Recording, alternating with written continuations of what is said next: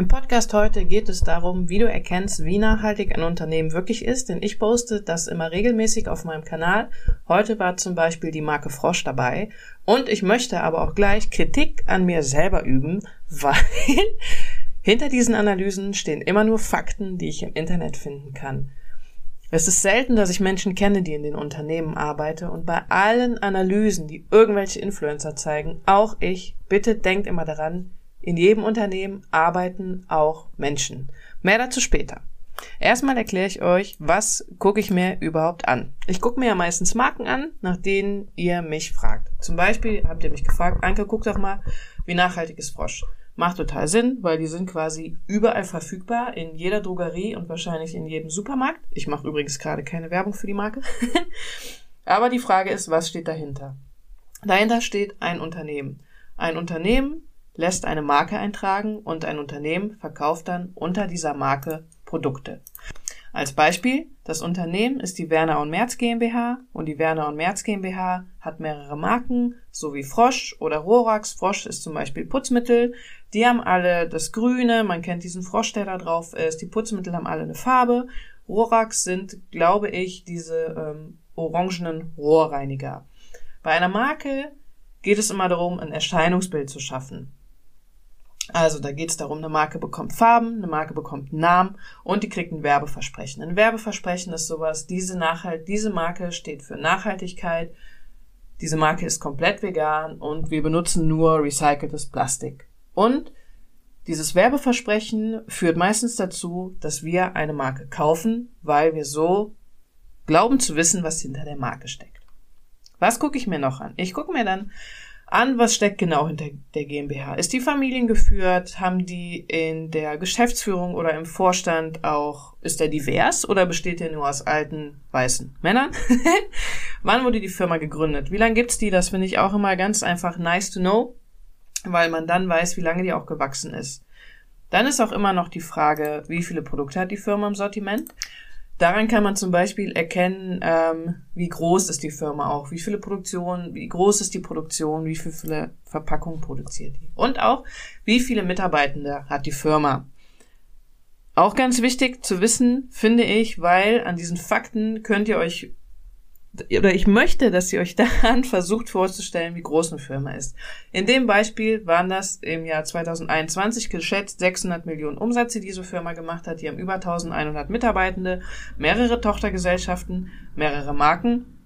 Und alleine in 2019 hat diese Firma 30 Millionen Euro für den Bau eines neuen Produktionsgebäudes investiert. Das heißt, diese Firma ist sehr groß. Wenn ihr euch jetzt mal 1100 Leute vorstellt, und ich hoffe, das macht ihr auch, wenn ihr diese Zahl lest, ist das sehr viel. Vielleicht arbeitest du in einem Unternehmen mit fünf Angestellten oder du bist selbstständig, so wie ich, und hast lange nur mit einer Mitarbeitenden gearbeitet, mit dir selber, oder du bist in einem mittelständischen Unternehmen mit 100 Mitarbeitenden, oder du bist vielleicht auch bei einem großen Konzern oder bei einer großen GmbH, wo vielleicht 1000, 3000, 4000 Leute arbeiten.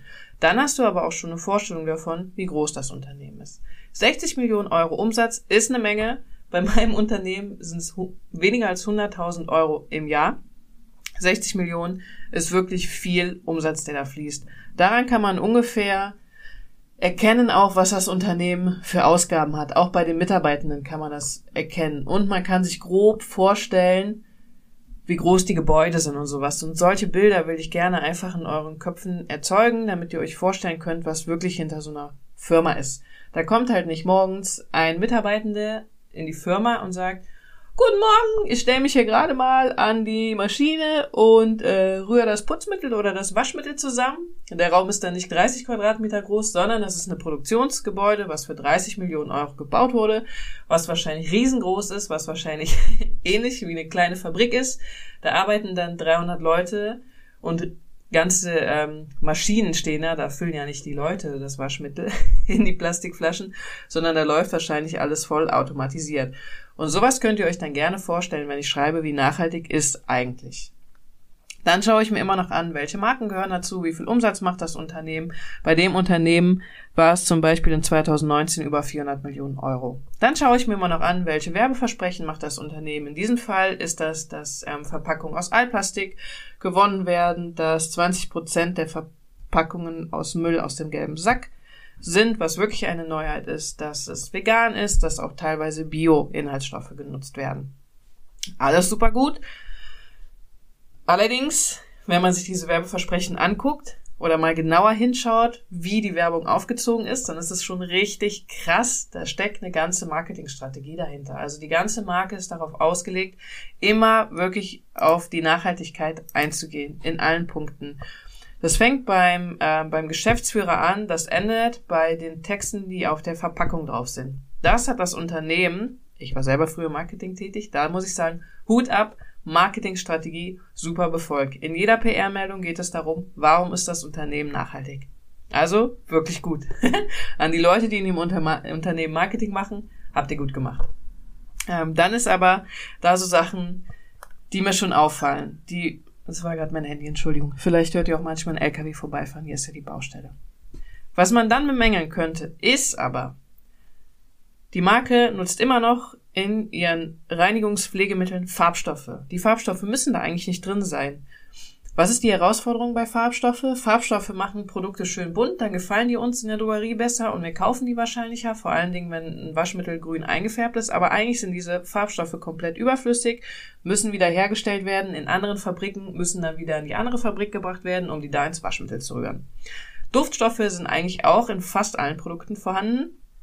Äh, ich habe selber auch Duftstoffe in meinen Seifen, also ich mache es auch nicht 100% richtig. Aber auch die Duftstoffe könnte man größtenteils weglassen, weil die Duftstoffe müssen auch hergestellt werden, transportiert werden und so weiter. Da fällt in der ganzen Produktionskette eine Menge Müll beim Transport und beim Verpackung der Rohstoffe an. Zudem nutzt diese Marke zum Beispiel bei der Handseife auch ein aggressives Tensid. Das könnte man einfach durch mildere Tenside ersetzen. Also es gibt schon Optimierungspotenzial bei dieser Firma. Und leider habe ich auch nichts dazu finden können, wie viel diese Firma fürs Marketing ausgibt. Und um das Ganze perfekt zu machen, müsste ich natürlich auch mal an, einer Geschäft an einem Geschäftsführungsmeeting teilnehmen, um zu gucken, was wirklich hinter dem Gedanken der Nachhaltigkeit steckt. Weil am Ende produziert dieses Unternehmen trotzdem jede Menge Plastikverpackungen und Plastikflaschen und verschifft die in die ganze Welt. Klar, die Sachen sind aus recyceltem PET, die sind aus Altplastik oder oder oder. Ich hatte schon mal was dazu gemacht, dass recyceltes PET auch nicht die beste Lösung ist. Und auch dahinter steht eine ganze Produktionskette. Da muss Rezyklat genommen werden, die PET-Flaschen müssen eingeschmolzen werden, da müssen daraus wieder neue Verpackungen gemacht werden. Wenn das im Müll landet, da muss eigentlich der Kreislauf so geschlossen werden können, dass aus den Verpackungen auch wirklich wieder neue Verpackungen werden und die Lösung gibt's noch nicht. Dann gucke ich mir auch noch an, ob ich irgendwas Überraschendes zu dieser Marke finde. In dem Fall war es, dass diese Marke eigentlich immer überall hinschreibt, dass sie vegan ist, was ja auch für alle vegan lebenden Menschen super ist, weil dann hat man was zum Kaufen und weiß, wow, das ist vegan, weil die Marke schreibt das drauf. Ich glaube, die waren sogar äh, Peter zertifiziert, müsste ich aber nochmal nachgucken, weiß ich nicht. So, dann gucke ich mir an, was gehört noch zum Unternehmen. Ist dieser vegan Gedanke in der ganzen Unternehmenskultur verankert oder ist das nur diese eine Marke, die vegan ist. Ich hatte eben schon gesagt, zu dem Unternehmen gehören mehrere Marken. Eine Marke habe ich gefunden, die heißt Saikara. Die machen so Fußpflegemittel eher im professionellen Bereich, also man kriegt die eigentlich gar nicht in der Drogerie, habe ich schon geguckt. Bei dieser Marke gibt es vier Produkte, die nicht vegan sind. Zum Beispiel in der Handcreme ist Cera Alba drin, Bienenwachs. Das ist allerdings auch eine Tochtergesellschaft von, der, von dem ganzen großen Unternehmen. Dennoch gibt es in dem ganzen Unternehmen Marken, die nicht vegan sind. Ist es jetzt okay oder nicht? Diese Entscheidung überlasse ich euch. Ich bringe mal dazu ein anderes Beispiel. Es gibt ja diesen Wursthersteller, der eigentlich Wurst aus ähm, Tierfleisch verkauft, der aber seit ein paar Jahren sehr erfolgreich vegane Wurst in ganz vielen verschiedenen Formen verkauft, die bei Veganern und Veganerinnen halt mega ankommt. Wenn man es jetzt 100% richtig machen würde, dürfte man diese vegane Wurst auch nicht kaufen, weil am Ende unterstützt du ja ein Unternehmen, was Fleischprodukte herstellt. Das gleiche ist in dem Fall.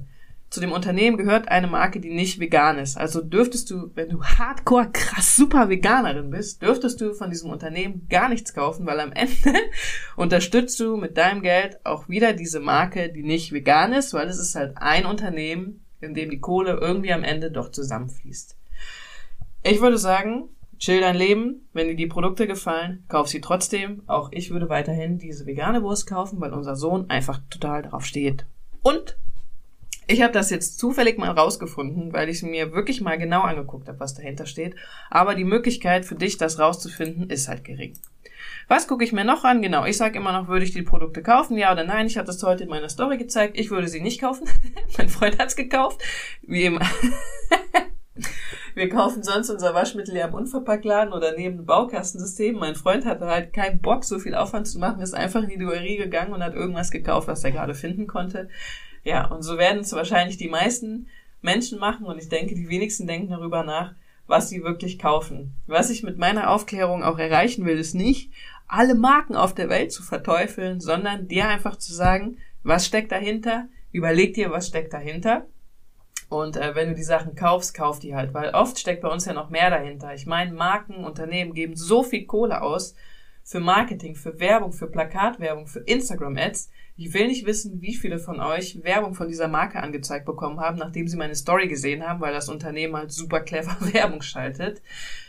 Ähm, genau, das heißt, in unseren Köpfen ist wahrscheinlich auch viel drin. Ich habe diese Marke auch damals gekauft in unseren ersten beiden Wohnungen, weil ich sie einfach von zu Hause kannte. Und ich habe auch Leute gefragt, was soll ich kaufen? Und die meisten haben mir eben diese Marke genannt, weil die halt auch einfach zu einem großen Unternehmen gehört. Die ist, hat eine große Bekanntheit. Das Unternehmen gibt sehr viel Geld für Werbung aus. Das hat eine komplett durchdachte Marketingstrategie.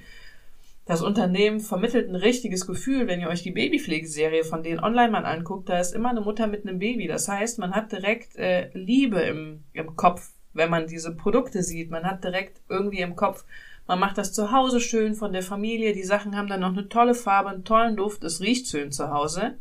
Und ähm, darauf muss man in seinem eigenen Hören erstmal klarkommen.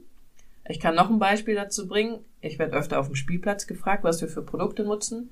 Und da ist eine Mutter gewesen, die meinte, was nehmen wir denn für ein Waschmittel? Und dann habe ich ihr das erzählt, so dass wir es selber machen oder eins ohne Duftstoffe nehmen. Und dann hat sie mich so angeguckt, so dieser Blick so, mm, so nach dem Motto, Anke, das ist nicht die Antwort, die ich hören wollte. Und dann habe ich locker gefragt, was sie nimmt. Und sie meinte, sie nimmt halt, ich sag die Marke einfach, verteufelt mich. Es ist keine Werbung dafür. Ariel nimmt sie weil sie meinte, sie liebt den Duft. Ihre Mutter hat das früher immer genommen und für sie ist das immer eine wunderschöne Kindheitserinnerung. Und dann seine eigene Denkweise und seine eigenen Gefühle anzupassen, ist eine große Herausforderung. Ich hatte ihr dann gesagt, sie kann ja zum Beispiel eine Seife in den Schrank legen, die schön duftet, dann hat sie auch einen Duft. Oder sie mischt einfach ein ätherisches Öl mit Wasser und besprüht die Wäsche damit. Aber das war halt keine Lösung für sie, weil sie gesagt hat, nee, nee, nee, diesen Duft kriege ich nicht kriege ich nicht so hin und der Duft ist einfach wunderschön für mich, weil das einfach eine wunderschöne Kindheitserinnerung ist. Ja, gut, sie kauft weiter Ariel. Was soll ich, was soll ich da noch sagen, wenn ähm, Leute sowas im Kopf haben und damit so ein tiefes Gefühl verbinden, ist es halt schwierig, auch wenn du sowas hast, das zu ändern. So, das war's zu dieser Marke. Jetzt geht's darum, ich habe ja anfangs gesagt, dass ich mich auch kritisiere für diese Vergleiche und das mache ich jetzt.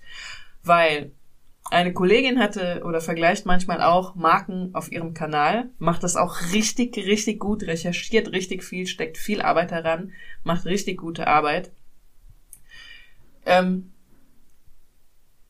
ich habe das auch manchmal, dass ich bei manchen Unternehmen dann was anfrage. Ich mache das mal am Beispiel einer Kooperation. Ich wurde gefragt, ob ich ein Produkt bewerbe, das aus Meeresplastik hergestellt wird. Dann habe ich diese Mitarbeiterin gefragt, Woher kommt das Meeresplastik? Sammelt ihr das? Äh, verarbeitet das, ihr das selber? Sammelt ihr das selber? Habt ihr ein Unternehmen, mit dem ihr zusammenarbeitet? Wie macht ihr das? Dann kam eine Antwort, die ich echt uncool fand. Die lautete so, ja, wir kümmern uns darum, dass das selber gesammelt wird. Wir sammeln ähm, in, ich weiß gar nicht, war es Bali? Ich glaube, es war Bali. Da sammeln wir. Das war's, ein Satz. Dann habe ich zurückgeschrieben. Aber wer sammelt und wo sammelt ihr genau? Und dann kam halt eigentlich fast wieder der gleiche Satz zurück. Und ich war dann total enttäuscht, aber ich weiß ja auch, was dahinter steckt. Gerade jetzt bei Startups, also Unternehmen, die neu gegründet werden, die ein nachhaltiges Produkt vermarkten wollen. Die stellen ganz oft Praktikanten, Praktikantinnen ein, die kostenfrei arbeiten. Es ist auch in vielen Unternehmen ein Problem, dass Leute nicht richtig eingearbeitet werden. Oder dass Leute einfach anfangen und zwei Tage später schon nach Kooperationspartnern und Partnerinnen suchen müssen oder dass Leute im Kundenservice anfangen und nicht richtig geschult werden. Oder auch ganz einfach, dass Leute, gesagt bekommen, ey, äh, hier, such mal bitte 30 Influencerinnen, wir wollen nächste Woche eine Kampagne starten. Und dann stehst du da als Influencer-Managerin und denkst dir, Alter, what? Wo soll ich 30 Leute herfinden? Woher ich das weiß, ich habe den Job früher selber gemacht. Und ich war auch auf der anderen Seite und habe meinen Mitarbeitenden gesagt, such mal bitte 30. ja, also wenn ihr E-Mails mit Unternehmen schreibt, dann seid bitte nicht sauer auf die Mitarbeitenden, wenn die euch keine gute Antwort liefern.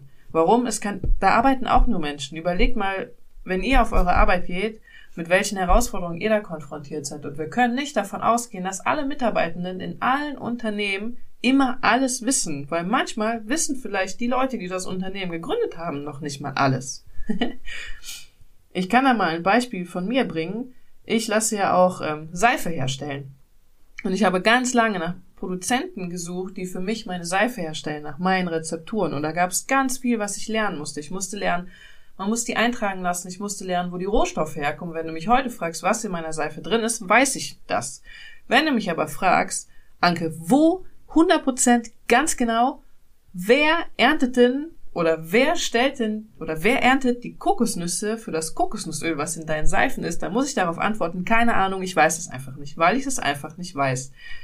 Und das finde ich immer ganz wichtig bei solchen, wie nachhaltig ist eigentlich, oder wenn ihr mal wirklich mit Unternehmen Kontakt habt, dass man das halt im Hinterkopf bildet, dass da einfach auch nur Menschen arbeiten. Damit will ich nicht sagen, dass da alles richtig, dass das okay ist, wenn man nicht gut informiert ist, aber es kann nun mal eben passieren. Dann, ähm, dann weiß man nämlich auch, warum so Sachen passieren können, dass Unternehmen ihre Produkte falsch auszeichnen. Ich kann das mal am Beispiel von meinen Brötchenbeuten machen, die ich in meinem Online-Shop verkaufe. Die lasse ich von einer Näherei in Deutschland nähen. Den Stoff habe ich von einer anderen Unternehmerin gekauft, die ihr Unternehmen leider schließen muss. Also habe ich ihr die Stoffe abgekauft, weil ich meinte, ey, ich gebe dir noch ein bisschen Geld dafür. Ich will die dir nicht umsonst abnehmen, aber wir wollten beide auch nicht, dass die Stoffe im Müll landen. Also, also quasi im Müll landen. also habe ich ihr die Stoffe abgekauft, habe die zu meiner Näherei geschickt, inklusive dem Garn. Meine Näherei hat daraus neue Beutel genäht. Diese Beutel sind aus Bio-Baumwolle. Das steht auch auf meiner Webseite. Ähm, den Stoff, den ich für ein Beutel brauche, kostet mich 1,50 Euro. Das ist sehr qualitativ hochwertiger Stoff.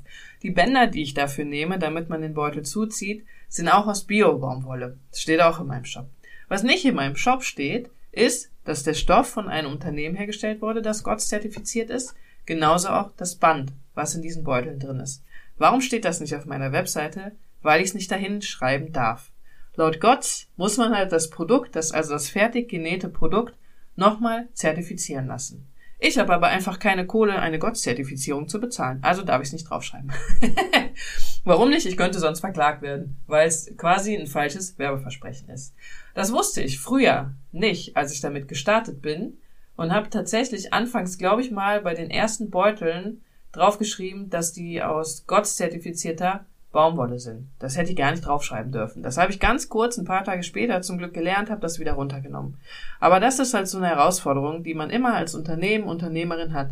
Du musst dich halt wirklich, wirklich gut informieren. Und Informationen zu bekommen, ist das Herausforderndste, wenn du ein Unternehmen gründest, weil das unfassbar viel Zeit beansprucht. Das heißt nicht, dass ich sage, dass es okay ist, wenn jemand einfach irgendwas verkauft und keine Ahnung hat, sondern man muss einfach wirklich sich viel Zeit nehmen, und das recherchieren.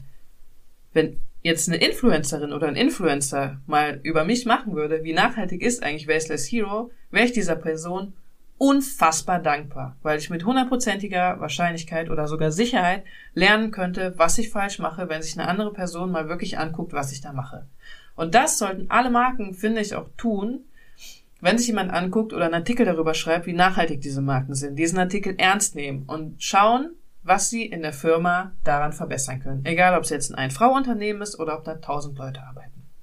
Der Podcast wäre eigentlich zu Ende. Ich würde aber gerne noch ein Beispiel bringen, wo ich viel gelernt habe. Nämlich, wenn ihr zum Beispiel Putz- oder Waschmittel irgendwann mal verkaufen wollt. Ich dachte früher, ich hatte ja den Wunsch vor drei Jahren eine Putzseife rauszubringen. Dann hatte die Jutta von Reinhard Seifen das gemacht. Ich hatte sie gefragt, ob sie das macht. Macht sie. Mittlerweile verkaufe ich meine eigene ähm, Putz- und Spülseife. Mittlerweile machen das auch ganz viele andere Unternehmen, weil sie wohl auch gemerkt haben, es ist ein gutes Produkt. Mittlerweile gibt es so ein Produkt, glaube ich, auch für drei Euro in der Drogerie. Verdammt. Ja, was habe ich gemacht? Ich habe mir erstmal angeguckt, was muss in so einer Putz- und Spülseife drin sein. Welche Inhaltsstoffe. Dann habe ich geguckt, wo ist die Reinigungsleistung dafür, muss da Duft rein, muss da kein Duft rein, welche Form soll die haben, soll die eine Verpackung haben, wie soll die verpackt sein. Dann hatte ich jemanden gefunden, der nach meiner Rezeptur diese Seife auch herstellt. Ich siede keine Seifen selber, das schaffe ich zeitlich einfach nicht. Und dann habe ich auch mit dieser also mit dieser Person, es waren tatsächlich ein paar Unternehmen, die Seife produzieren, die ich gefragt habe, ob die das für mich machen, habe mit denen gesprochen. Dann habe ich mit denen gesprochen, weißt du, ob ich dann irgendwas beachten muss, wenn ich diese Seife herstelle und verkaufe? Gibt es da Richtlinien, in die ich mich halten muss? Muss ich die zertifizieren lassen? Muss ich die in irgendein System eintragen? Oder, oder, oder. Es gab Unternehmen, die haben zu mir gesagt, nee, eine Putz- und Spülseife ist das gleiche wie eine Handseife. Die bringst du einfach online, ist okay, trägst sie, ähm, es gibt ein System, wo man die eintragen muss, trägst sie da ein und dann bist du fertig. So. Das stimmte aber gar nicht. ich habe dann irgendwann einen Sicherheitsbewerter gefunden. Sicherheitsbewerter sind so Menschen, die gucken sich Produkte an, die gucken sich die Inhaltsstoffe an, die da drin sind und sagen dir, ob das gut ist oder nicht, ob du irgendwas richtig verkackt hast und falsch gemacht hast. Und die sagen dir auch, was du machen musst, damit du dieses Produkt offiziell verkaufen darfst. Und bei Wasch- und Spülmitteln ist es leider ganz anders als bei Körperpflegeprodukten. Wasch- und Spülmittel musst du von einem Sicherheitsbewerter ähm, einmal bewerten lassen.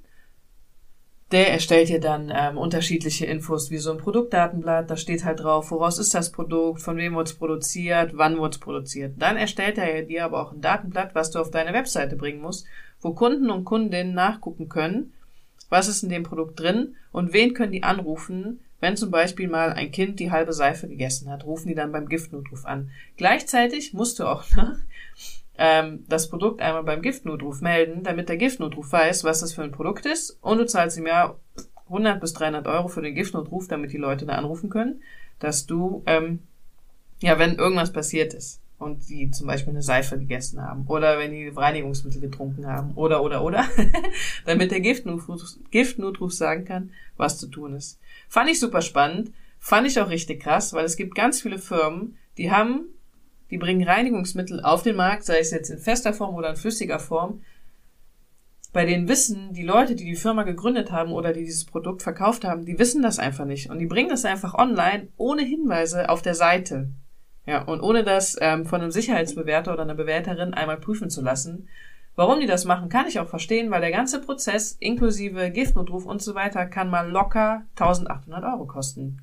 Ich habe das bezahlt, weil ich ein gutes Produkt rausbringen wollte Ihr wisst jetzt, was das kostet und dann habt ihr vielleicht auch eine grobe Vorstellung davon, warum kleine Unternehmen gerade Wasch- und Putzmittel teurer verkaufen müssen als riesige Unternehmen. Wenn ein riesiges Unternehmen dann 2000 Euro bezahlen muss, um ein neues Produkt auf den Markt zu bringen, ist denen das scheißegal. Wenn ich das mache, ist das die Hälfte von den Einnahmen, die ich im Monat habe.